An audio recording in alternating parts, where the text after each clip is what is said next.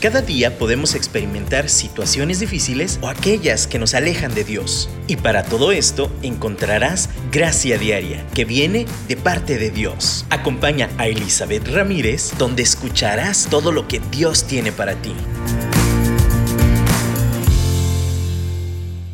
Hola, hola, les mandamos un abrazo, un saludo, bienvenidos sean a un programa más de Gracia Diaria. Y bueno, hemos estado viendo temas muy interesantes y el, propósito de este programa es seguir descubriendo esta gracia de Dios todo el tiempo, seguir entendiendo que su gracia no se limita solo a la salvación de nuestros espíritus, eh, es, la gracia abarca espíritu, alma y cuerpo, es lo que hemos estado viendo. En espíritu y alma y cuerpo Dios ha provisto herramientas para vivir una vida en abundancia. Igual, seguimos siendo perfeccionados hasta que venga Él o vayamos nosotros o como sea. Pero mientras tanto, podemos tener una calidad de vida em, mucho mejor, libre, plena en Él. Y, y una de las herramientas de las que vamos a estar platicando es el manejo de las emociones. Cuando recién empezamos este programa, uno de los temas que no luego, luego, pero sí eventualmente tratamos fueron las emociones. Pueden visitar nuestros programas anteriores en el podcast en Spotify, buscan Gracia Diaria y van a encontrar todos los programas anteriores de todos los años. También pueden ir directo en Dun Radio, en la área de podcast, buscan Gracia Diaria y también ahí pueden ver la sección de las emociones, diferentes temas que hemos visto en los programas anteriores y también pueden verlo en, donde tengan ustedes podcast de Apple, también ahí pueden buscarlos. Gracias diaria, buscan los programas anteriores. Pero ah, en base a lo que hemos estado platicando de que somos espíritu, alma y cuerpo, las emociones afectan nuestro ser. Platicábamos precisamente sobre los salmos la vez pasada. Mm, eh, analizábamos y reflexionamos sobre un salmo precisamente. Pero en general, los salmos es una expresión de emoción, de corazón, de lo que siente el alma. Y, David, como uno de los principales escritores de los salmos, ah, hubo muchos salmistas, pero uno de ellos fue David, encontramos emociones de todo tipo. Emociones como tristeza, como alegría, como eh, desesperación, angustia, como sumo gozo.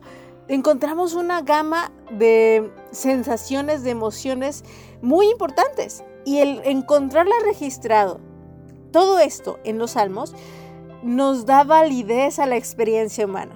Nos da esa puerta de posibilidad de que es sano y que es natural sentir estas emociones. El arte es cómo manejarlas. Y la vez pasada, si bien hablamos de las emociones en términos generales, y a lo mejor luego lo retomamos así, hoy y en los siguientes programas quiero hablar específicamente del manejo de cada emoción. Uno puede decir, es que ya no sé qué hacer, ya no me quiero sentir así. Bueno, vamos a aclarar unas cosas, algunos conceptos que te van a ayudar a poder tener un mejor manejo de esta emoción. Vamos a empezar hoy con una muy importante que es, creo que una de las que más ocasionan problemas en, las relaciones interpersonales y es el enojo. Eh, y uno dice que esa es una, algunos podrían decir que es una emoción negativa no, no quiero, y lo aclaramos en su momento, pero no quiero hablar de negativo y positivo con respecto a las emociones, porque en realidad solamente son eso, son emociones, son indicativos de que algo sucede, no es bueno, no es malo, simplemente es un indicativo. Lo que indican o la raíz de lo que hace que se activen puede ser lo que sea bueno o lo que sea malo. Pero en sí, en todo caso yo diría que eh, tener esa emoción es bueno porque demuestra te está avisando que algo está sucediendo. Entonces, empezando por ahí, el reconocer su función, apreciar su función, agradecer que existe esa gama de emociones, es el primer paso para empezar a aprenderlos a manejar. Mientras más lo resista, más lo rechace o mientras más abuse de esa emoción, más difícil va a ser controlarlo.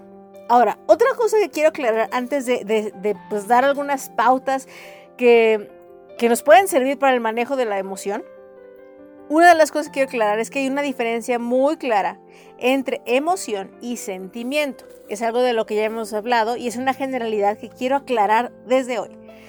La emoción es una reacción automática, no la piensa, solo es como así instantánea, es inconsciente, es inmediata, es corta. Es decir, no, no, no dura como mucho rato, pues. Es ahí eh, no hay un razonamiento, simplemente te gana, va antes de la razón. Eh, todos experimentamos el enojo, no hay un ser humano que no experimente la emoción del enojo. Y por lo mismo, en el momento que se activa esa emoción es más intensa y te lleva a actuar, como hay un impulso automático a hacer algo con ese enojo, ¿no? La diferencia con el sentimiento es que es un estado de ánimo estable, o sea, es algo permanente, es algo que está ahí como latente, muy como permanente. Eh, no me refiero permanente para siempre, sino como con un estado de tiempo más prolongado. Es concienzudo, o sea, es decir, tenemos conciencia de que está ese sentimiento. Y además puede ser progresivo, puede ir aumentando, disminuyendo, puede ir paulatinamente siendo modificado, pero está ahí el sentimiento. Em, en este, si hay un pensamiento y hay una hay un momento de procesar lo que estamos sintiendo. Es como, a ver, quiero entender por qué lo estoy sintiendo. Hay un proceso, generalmente ahí sí se piensa antes y eso hace que se produzca o se atenúe o se aumente ese sentimiento. Es algo, el sentimiento puede ser algo individual, porque alguien puede sentir algo y ese mismo, ese mismo sentimiento tal vez no lo experimentemos todos. Hay personas que tal vez nunca experimentemos esa sensación, ese sentimiento así de esa forma. Es una experiencia individual y puede ser intenso y profundo. Bueno, más bien, es menos intenso y más profundo. Les decía que la emoción, como es de golpe y porrazo, instantánea, rápida, puede ser muy intensa, pero en esa intensidad también baja muy rápido. El sentimiento puede ser menos intenso, pero se queda como más periodo de tiempo y puede ser profundo, puede ir profundizándose cada vez más. Al final, el sentimiento te lleva a tomar decisiones, no acciones inmediatas, sino decisiones que afectan nuestro vivir. En ese entendimiento, el enojo es una emoción. Pero cuando esa reacción de enojo, por ejemplo, yo veo una injusticia, como les he comentado, me gustan ver documentales y muchos documentales hablan de injusticias. Me puedo molestar, enojar muchísimo por la injusticia que acabo de presenciar en este documental, por una injusticia que acabo de ver en un video, en una noticia. Y ese enojo es una reacción. Yo no me puse a pensar, ahorita que vea la noticia, me voy a enojar. No.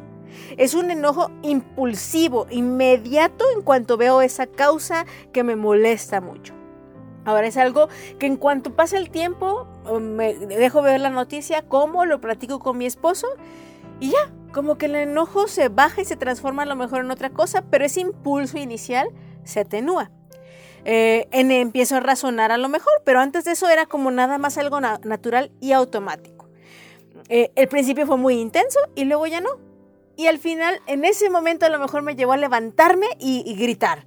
O me levanté y dije, ¡ay! qué, enojo! O a lo mejor le pegué a un cojín del coraje, ¿no? Hubo una acción correspondiente a ese enojo. Ahora, si ese sentimiento, eso, ese enojo lo convierto en sentimiento, esa sensación de estar todo el tiempo enojada, eso es diferente. Es un estado de ánimo constante, en que todo el tiempo parece que estoy enojada estoy pensando y todo me molesta. Em, es no tan intenso como al principio, como les decía, pero es profundo y parece no irse. Y esa incomodidad me lleva a tomar decisiones que afectan cada área de mi vida. Ese, ahí es donde encontramos la dificultad. Y hay un manejo distinto para el enojo natural, emocional e instantáneo. Y hay un manejo distinto para el sentimiento prolongado del enojo.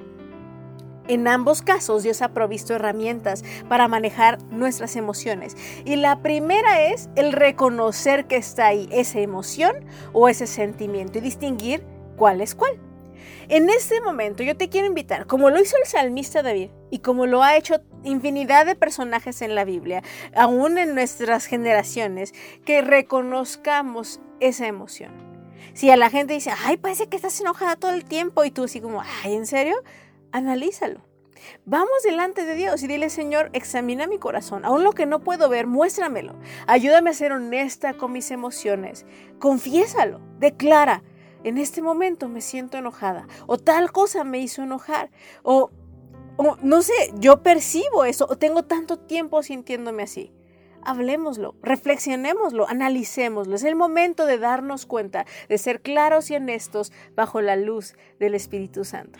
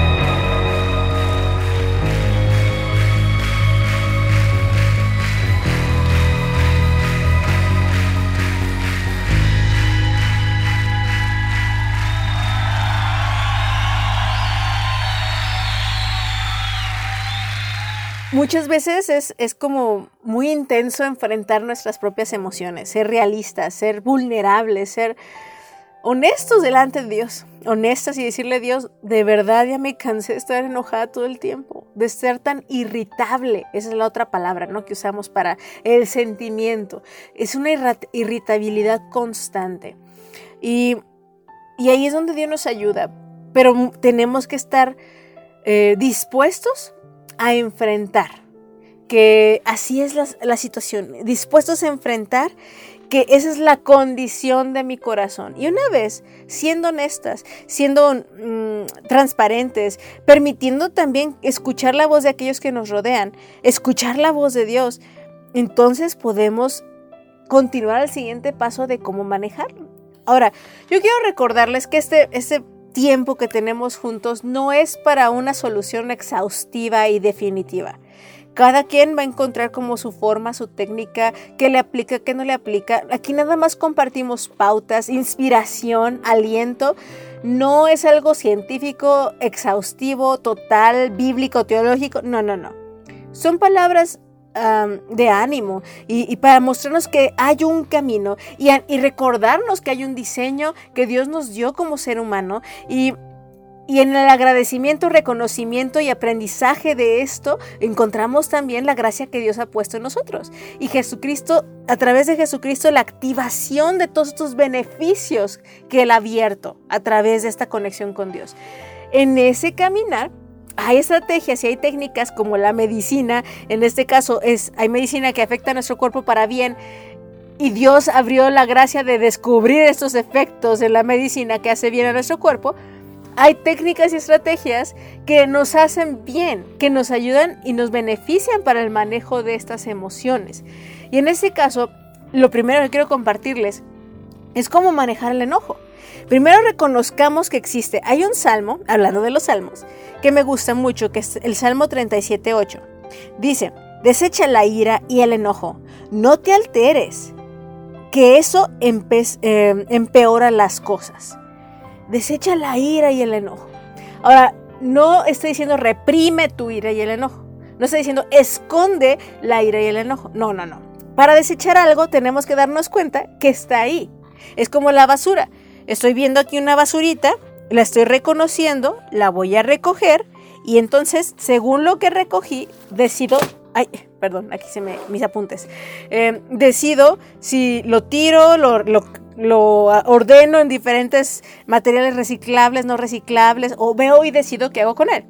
En este caso, el salmista está diciendo, desecha la ira y el enojo. Si lo estás experimentando, no niega que hay un proceso, eh, déjenme recojo aquí mis notas. Si hay un proceso que tenemos que trabajarlo, tenemos que reconocer su raíz, pero no no es como negarlo, taparlo o satanizarlo, porque de hecho no dice que esté mal. Lo que está mal es habitar, quedarte ahí, contemplarlo durante todo el día, alimentarlo, porque hasta lo alimentamos. Desecha la ira y el, el enojo, no te alteres. ¿Qué quiere decir?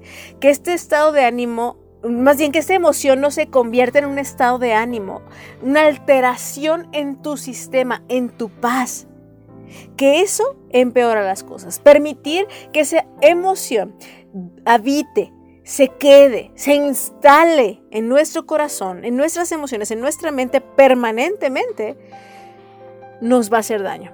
Va a hacer peor las cosas. En Eclesiastés 7:9 dice, no digas, no dejes que el enojo te haga perder la cabeza. Esta versión me gustó mucho. Solo eh, permítanme, aquí estoy viendo esta versión. Ya miren, ya tengo aquí la cita. No dejes que el enojo te haga perder la cabeza, solo en el pecho de los necios haya lugar el enojo. En la necedad se queda albergada esta emoción. Solo en el pecho de los necios haya lugar el enojo. Híjoles, es un pedradón. Porque cuando le invitamos ese enojo a habitar en nuestro pecho y se quede ahí encendido, va a haber problemas, vamos a tener conflictos. Y todo esto, de nuevo, es como una invitación a no dejar que se quede ahí. Ahora no está negando que llegue el enojo, no está suprimiendo el enojo, está reconociendo que llegue el enojo, pero que no te haga perder la cabeza, que esta emoción reactiva, impulsiva, de corto plazo, no te haga tener acciones que impacten de largo plazo contrólate, contrólate. En, Santiago me gusta mucho este pasaje también. Estoy dando citas bíblicas para que veamos que la misma escritura, Dios mismo reconoce esta emoción. Santiago 1, 19 al 20 dice así. Por eso, amados hermanos míos, todos ustedes deben de estar dispuestos a oír, pero ser lentos para hablar y para enojarse, porque quien se enoja no promueve la justicia de Dios. ¡Wow! Esto me impresiona, me exhorta. Quien se enoja y empieza a actuar en ese enojo buscando justicia, no va a ejecutar la justicia de Dios, va a buscar la propia justicia. En este caso ya raya en venganza muchas veces. Em, esta sabiduría humana no va a ejecutar algo sabio. Ahora, de nuevo, también encontramos en Efesios el pasaje, yo creo que más famoso del enojo, 4.16 es airaos, pero no pequéis. O sea, no pequen, enójense, pero no pequen. Y no dejen que el sol se ponga sobre vuestro enojo, sobre nuestro enojo. De nuevo habla de la advertencia de no permitir que se añeje el enojo, de permitir que se quede ahí. Y no habla de un día de 24 horas textual, no está diciendo, no, pues así, ya es de noche, antes de dormir arréglalo y, aunque estén enojados y se van a pelear peor, pero ahorita No, no, no, no. Habla de una consideración de tiempo suficiente para que no lo prolongues de más, de lo necesario. Háblenlo, discútanlo. Sí, enfrenta la emoción, pero no dejes que se quede ahí, que el sol se ponga, o sea, quiere decir que permanezca más de la cuenta. Ahora puedes enojarte, pero no peques. Y entonces, ¿qué hago con mi enojo? Voy a hablar de un enojo emocional, la emoción del enojo. Veo algo que me enoja mucho, como es una reacción impulsiva, lo mejor que podemos hacer es respirar y darnos un break, darnos un tiempo, un descanso. Si estoy en el trabajo, el jefe me dice algo que en ese momento enciende mi ira porque es una injusticia o porque está diciendo algo que no habíamos quedado, me está regañando por algo que no fue cierto, voy a sentir este boiler interior, este fuego interior que se enciende. Dale tiempo. O sea, trata de desconectarte tantito. ten una ancla mental para que si quieres no lo continúes escuchando por mucho tiempo, hasta puedes pedir una pausa si es posible, decir, a ver, a ver, permíteme tantito, me estoy molestando, dame unos cinco minutos para procesar esta información, ahorita te contesto. Si recibes un correo electrónico, un mensaje que te ah, empieza así a calentar las emociones, pide espacio. O sabes que ahorita no te voy a contestar, aguántame tantito. Respira date un tiempo. Hubo una campaña hace muchos años cuando yo era niña, cuando uno se enojaba, ¿no? Y, habla más de los padres cuando tus hijos te desesperaban y te enojabas. Y decía, cuentas a 10. Y hasta ahí un, un poquito decía, tit, tit, y contabas uno, dos. Ese retardar realmente es efectivo. Cuando tú retardas un poquito ese proceso reactivo, das espacio a que esa emoción baje, a que ese fuego empiece a disminuir, a esa intensidad inicial atenúe y puedas procesar ahora sí un poquito más el pensamiento. Por lo tanto, tu acción no sea dañina. Esta primera pauta es lo que te invito es respira y dale una pausa, un, un, breaker, este momento de, de, coraje instantáneo. Tal vez a veces no se va a poder, trata de desarrollar en tu mente un lugar donde puedas así como que desconectarte un poquito, aunque siga hablando la persona, para no contestar agresivamente, para no molestarte, control. Porque aquel que se controla es más fuerte que una ciudad fortificada, leemos en Proverbios. Pidámosle fuerza a Dios para que esos impulsos naturales iniciales estén sujetos a Él y los podamos canalizar de una forma saludable. Sigamos aprendiendo en Él.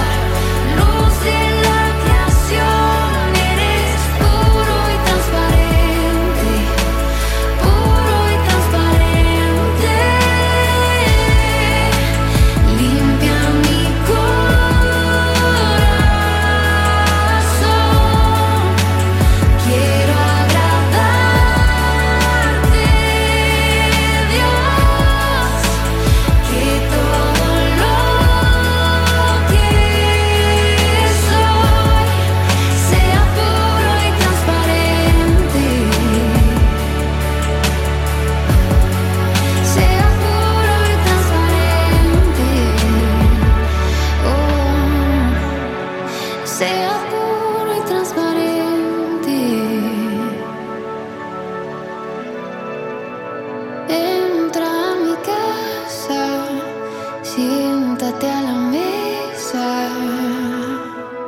Mm. Yo sé que este tema es bien retador. Eh, y más porque como cultura lo que sucede es que nuestra emoción del enojo es una emoción a la cual socorremos mucho. Vamos ahí muy seguido. ¿A qué me refiero? La tristeza normalmente es una emoción que nos hace ver débiles. ¿Por qué? Porque estamos llorando, porque nos sentimos quebrados, porque estamos en una forma como más eh, susceptible. La emoción es como más, eh, no sé, lo podríamos clasificar como un momento de debilidad, que no lo es, pero así nos sentimos. Cuando alguien ve a alguien llorando o alguien en ese momento de tristeza, o nos percibimos así, tratamos de ocultarlo y prefiero muchas veces enojarme a mostrar tristeza. Prefiero muchas veces enojarme que sentirme frustrado o traicionado. Prefiero enojarme que reconocer que hay algo que me está lastimando. ¿Por qué? Porque el enojo lo que hace es que como normalmente se manifiesta de una forma agresiva o violenta, em, recuerdo la, la, película de Intensamente, una película que, de Pixar eh, que habla precisamente de las emociones, de una forma para niños más o menos, pero una de las imágenes, por eso hago referencia mucho al fuego interior que sentimos cuando nos enojamos, es que cuando se enoja, el mono del enojo se enciende en fuego y grita. Ese es un mecanismo muy común del enojo, ¿eh? en el gritar, el como en eh, crecernos de una forma en que levantemos nuestra voz, nuestro tono, nuestra mirada, nuestros movimientos toscos, golpear. Todo esto es una manifestación del enojo y tiende a ser eh, intimidante. Creamos que la gente alrededor se intimide porque ¿quién quiere estar cerquita de alguien enojado? Nadie. hemos visto, de hecho, los eventos sucedidos en las últimas épocas, que yo creo que todos hemos oído, como lo que pasó en los Óscares o, o aún las guerras mundiales, como que estamos, bueno, o eh, que estamos más enterados ahorita porque eh, las redes de comunicación, todo como lo que pasa en Rusia y Ucrania, tiene que ver mucho con este poco manejo del enojo, de entendimiento de la emoción, ese poco manera de entender o de pues como razonar o hacerlo, a lo mejor hasta lo hacen conscientemente y lo manipulan, de hecho, pero es como tengo que entender que el enojo no me hace ganar. Sin embargo, me hace ver más fuerte y por lo tanto a esa emoción acudimos. Prefiero gritarle al, que me lastimó y, demostrar que no me hizo nada y verme fuerte a, ponerme a llorar y hacerme bolita. Y, no es sano, porque muchas de las veces realmente no es enojo lo que sentimos, sino es la máscara que le ponemos para vernos fuertes. Es por eso que les decía al principio hay que ser bien honestos. ¿Cuál es la raíz realmente que activó esta emoción del enojo? ¿Y cómo la voy a manejar? Entonces, por, eso les digo y les decía en el segundo bloque, vamos a dar un, break, vamos a dar unos momentitos de respirar Damos tiempo a, que procese un poquito la emoción. Si se puede pedir y solicitar ese tiempo, hazlo. Si no se puede, busquemos un espacio mental para hacerlo. Hasta podemos ir al baño ¿sabe qué? Necesito ir al baño si estamos hablando de, un trabajo, en un lugar público, en una situación social como las que ya hemos mencionado. Eh, hay que revisar, de nuevo les digo, a ver, ¿estoy molesto por este incidente? ¿O es la acumulación de incidentes? ¿O es mi estado emocional en este momento muy sensible a todas las emociones, no nada más al enojo. Es una cuestión física, también puede ser, porque si uno le duele algo en su cuerpo, estamos muy susceptibles a enojarnos por las cosas que pasen afuera. También, de nuevo, repito, somos espíritu, alma y cuerpo. Lo que pasa en nuestro cuerpo también va a afectar en nuestras emociones. Necesitamos darnos un break para revisar la raíz que activó esta emoción instantánea. Y finalmente, decidir cómo manejar y cómo desahogar, cómo desechar este enojo como lo hemos leído en la escritura. ¿Cómo lo voy a manejar? Saben, yo le decía a una de mis pacientes, eh, a mí me funcionaba agarrar un bote de agua y tomar agua para que como que eso me, me bajara. También una estrategia que a mí me funcionaba era, si tenía la oportunidad, salía y me agarraba corriendo para como sacar la energía que tenía acumulada de querer gritar o golpearle a alguien. Entonces salía y agarraba corriendo y, a ver, permíteme tantito, ahorita vengo. Y corría y corría y corría hasta que me cansaba de tal forma que ya no tenía fuerzas ni de pelear. Y entonces respiraba, caminaba de regreso y entonces podía manejar un poquito más lo que estaba sucediendo. Son manejos instantáneos. Cada quien a lo mejor va a tener una estrategia. La respiración, como les decía que sugerían en, los 80s y en los 90s, ¿no? Cuenta hasta 10, cuenta hasta 20, si, quieres cuenta hasta 100. Estrategias que nos van a ayudar a regular cómo vamos a manejarlo. Y después, ya que lo voy a pensar y decir, a ver, esto no vale la pena enojarme, Señor, te lo entrego. Oremos, sobre todo en esos momentos, oremos. Podemos tener esa conexión directa con Dios. El Espíritu Santo, le decía una, una paciente, como les digo, puede funcionar como apuntador ahí en nuestra orejita. tranquilo, tranquilo. Subámosle la voz al Espíritu Santo y bajémosle la voz al ruido externo que nos acaba de provocar la ira, ¿no? Airaos, pero no pequéis. Enojémonos, pero no peques. Decide cómo lo vas a manejar. Desecha esa ira y enojo, porque si la dejas albergado, entonces vamos a tener conflictos hay un dicho que dice nuestro corazón no es bodega. y es verdad, no estamos diseñados para almacenar emociones. En el momento que almacenamos la emoción, se añeja y apesta. Como los ríos también, como, bueno, más bien los charcos de agua, ¿no? Cuando tenemos agua estancada, apesta. No importa cuán bueno sea, no importa cuán malo sea, si fluye, se va a depurar y se va a limpiar. Y si fluye también, aunque haya sido bueno, va a seguir su curso. Necesitamos que las emociones sigan su curso. A lo mejor si hay una injusticia y también la ira canalizada, bueno, el enojo, voy a usar la palabra que me gusta más, el enojo porque la ira ya me suena más negativo. El enojo si lo canalizamos nos puede impulsar a, buscar hacer algo correcto, algo que de veras se ejecute la justicia del cielo, pero ahora sí guiado y canalizado por el cielo. Si yo veo eh, en Proverbios hay un proverbio que me gusta mucho de levanta la voz por aquel que no puede levantarla. Levanta la voz por el desvalido. En el capítulo 30 de Proverbios leemos. Y entonces a veces me puede dar coraje porque yo veo como hay un maltrato a aquel que no puede levantar su voz. Y entonces ese enojo me va a decir, oh, quiero hacer algo. Muy bien. Vamos a, canalizar esa emoción, vamos a entregársela a Dios, vamos a respirar y vamos a, a pensar, a ver Dios, ¿qué puedo hacer? ante esa injusticia? ¿Qué me toca hacer? Primero a lo mejor, claro, intercedo. En acción, ¿cómo voy a ejecutar? ¿Qué puedo hacer, Señor, también sobre esto? Porque también Dios también se enoja. Es bíblico. En la Biblia leemos que Dios también, Jesucristo mismo, se enojó en el templo cuando vio el abuso, em, el robo de las personas que ahí vendían cosas.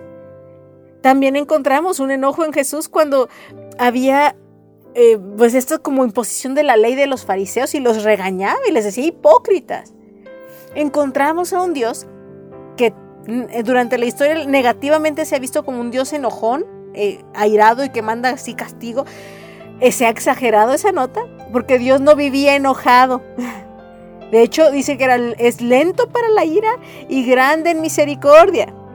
Que sea lento para la ira quiere decir que en algún momento llegará ese enojo pero, aún así ha provisto misericordia y gracia dentro de ese enojo que además es un enojo justo, que va a llevar a manifestar su amor de la misma manera que nuestro enojo a veces nos lleva a manifestar ese amor cuando lo sometemos al amor divino del cielo.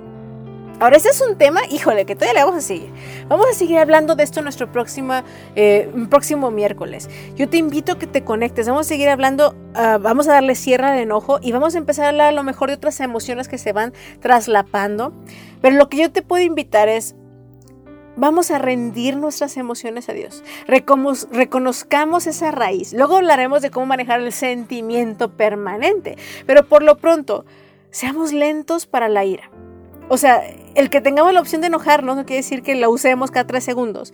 Ubiquemos por qué se nos está haciendo tan fácil airarnos. Reflexionemos, vayamos con el Padre, respiremos, démosle tiempo, revisemos el por qué, la raíz, no almacenemos ese enojo y si ahí está el vayamos con Dios y vamos a terminar este programa escuchando este canto. Vamos con decir, a ver Señor, este proceso lo quiero tomar de tu mano. Ayúdame a ser lenta para la ira. Ayúdame a manejar mis emociones, a no ser impulsiva y, descontrolada.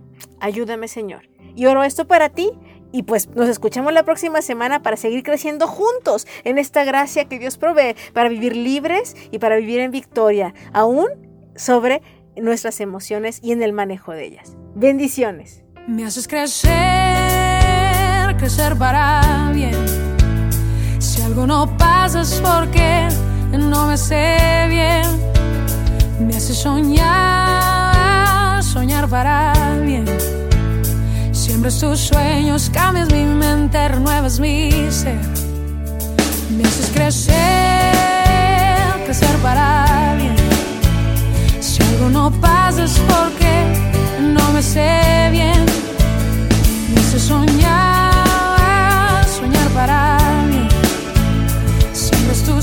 tus cambios mi mente, renuevas mi ser. Me